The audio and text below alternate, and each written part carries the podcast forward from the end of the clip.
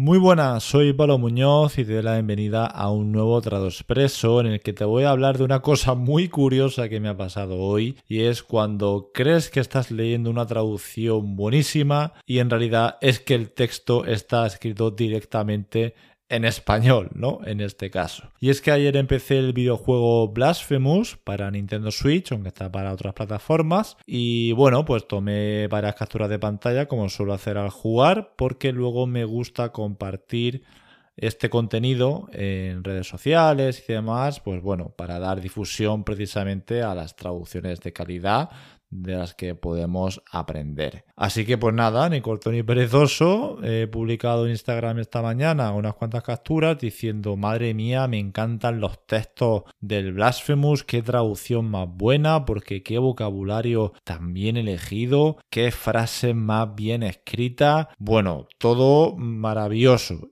Y yo estaba pensando en todo momento que era una traducción del inglés. Pero resulta que me he metido a Instagram por la tarde y claro, ya había dos personas que me han dicho que el videojuego Blasphemous es que es de un estudio español y que por tanto se escribió originalmente, al menos el guion vaya, eh, en español. De hecho, claro, yo juego con las voces en inglés porque es lo que está configurado de manera predeterminada. Pero es que el juego está doblado en español y al parecer bastante bien. No lo he llegado a probar, pero sí que he comprobado que puedo elegir las voces en español. Eh, la verdad es que, claro, reconozco que había algunos nombres que eran demasiado españoles y yo simplemente pensaba que estaba todo ambientado eh, pues un poco así en España. Pero es que en ningún momento he pensado, de verdad, que estaba ante un texto escrito originalmente en español.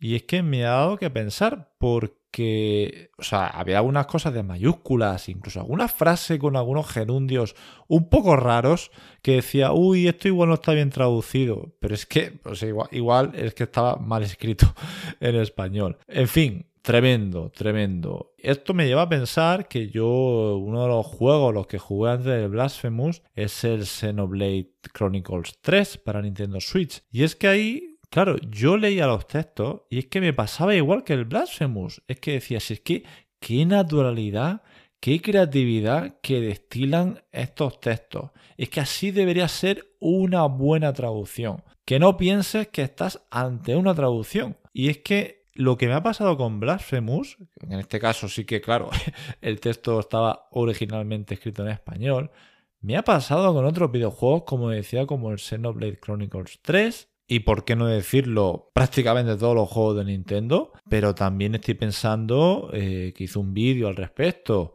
eh, que lo subí en el canal de YouTube de Trauversia, del Shovel Knight, que tenía unos textos brillantes, o sea, un estilo, unas rimas brutales. Me viene a la cabeza también la traducción del Octopath Traveler. En fin, desde luego, eso es a lo que hay que aspirar. Que la persona que juega piense que no está ante una traducción. Bueno, simplemente quería comentar contigo esa anécdota que me ha sucedido hoy. Es que me ha parecido muy gracioso, de verdad. Espero que te haya gustado este breve trado expreso y oye, si me quieres comentar si te ha pasado algo parecido a ti, que has leído algo que tú pensabas que era una traducción, pero que en el fondo es que estaba escrito así, pues te invito a que me lo compartas. En Anchor puedes enviar mensajes de audio y también si me sigues en Instagram, mi cuenta es pmstrad, como en todas mis redes sociales, me puedes enviar un mensaje directo también y estaré encantado de leerte. Bueno, no me enrollo más. A ver qué anécdotas me deparan los siguientes días y te confieso una cosa, voy a ponerme a jugar un poquito al Blasphemous.